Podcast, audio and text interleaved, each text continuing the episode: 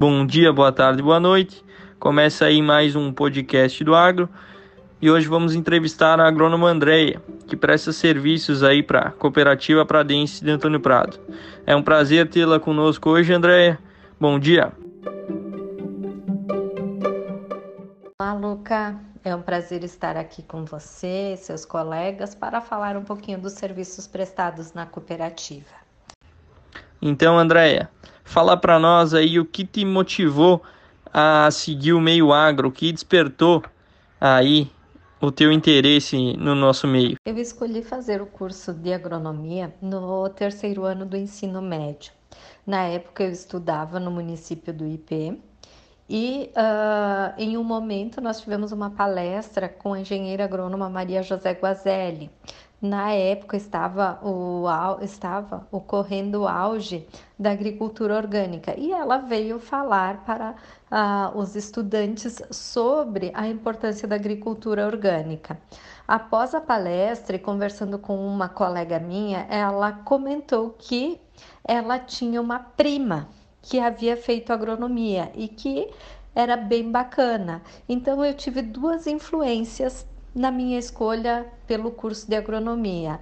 A Maria José Guazelli e a minha colega que falou de sua prima que havia feito agronomia. Realmente, as palestras aí servem como um ótimo meio de divulgar as profissões aí na escola. Agora, abordando um assunto que interessa muito ao, ao meio agro, a gente despertou uma curiosidade, André, em relação às consequências do clima de inverno, essas que vêm danificando muitas nossas culturas aí, né?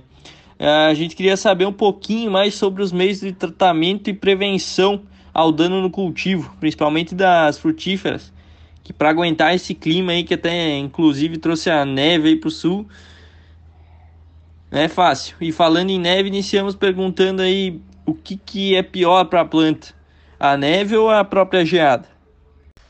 O que mais preocupa para a agricultura é a geada em si. Por quê? Porque ela congela a parte superficial da planta. Quando, como é que se forma a geada? Né? Com baixas temperaturas, ausência de nuvens e baixa umidade relativa do ar.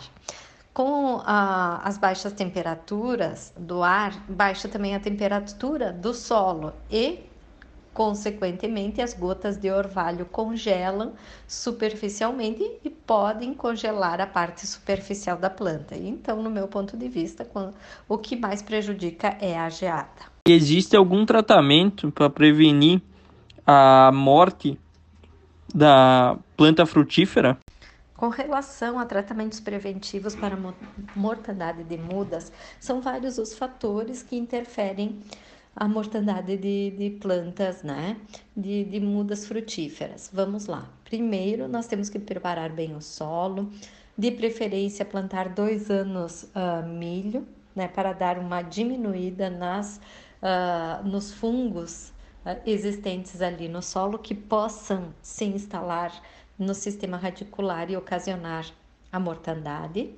Outra coisa é evitar escolher mudas sadias, de qualidade, né, com bom sistema radicular, bem distribuídos.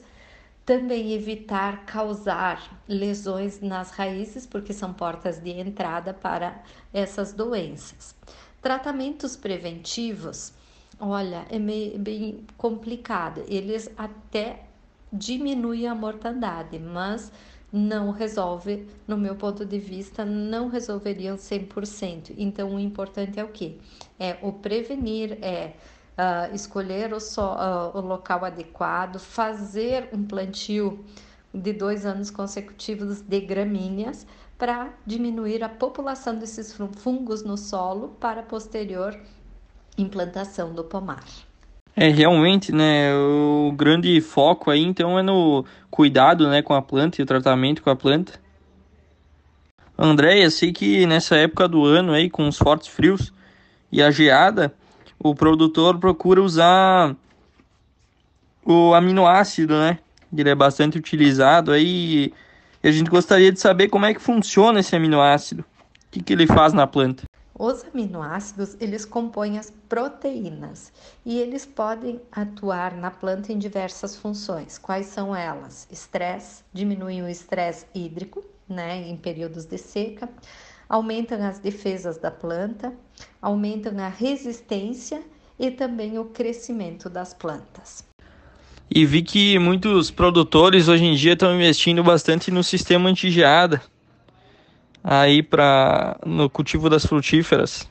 Explica para nós como é que funciona esse sistema. Bom, o sistema antigeada ele tem um papel interessante no ponto de vista econômico porque evita a perda né, da, do, do, da geada congelar a fruta e a flor, tá? Então, a, o sistema antigeada, ele cria uma película protetora e que no momento que a, a, ocorre a geada, as plantas, elas estando molhadas, essa água ela fica congelada e se mantém ao redor de zero grau, protegendo assim os tecidos vegetais que costumam tolerar frios uh, um pouco mais intensos. Então, é uma forma de proteção, de manter ali a flor como uma película de gelo ao seu redor em torno de zero grau.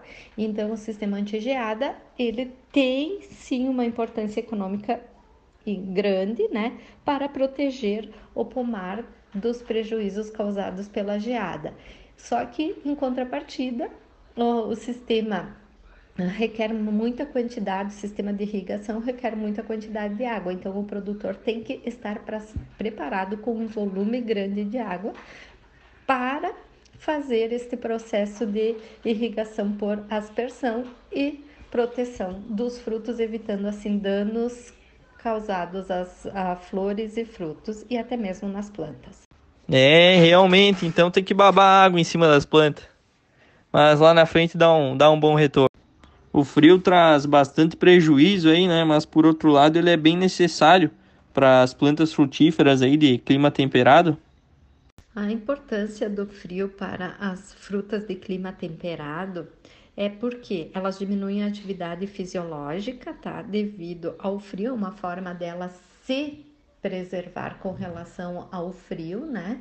E também para o fazer o controle do crescimento das plantas, tá? Então, a no que, que a gente chama nesse período que a planta entra em dormência, tá? Ela não apresenta sinais de atividades metabólicas, sendo que visualmente o seu crescimento está suspenso.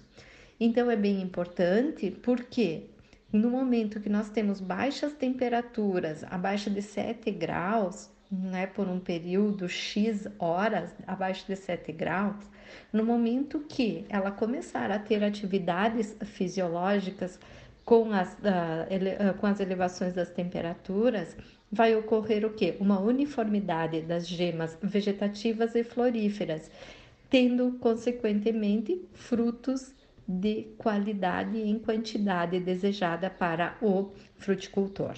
Muitas vezes é necessário entrar com a quebra dessa dormência, né? Uh, qual seria a necessidade desse processo?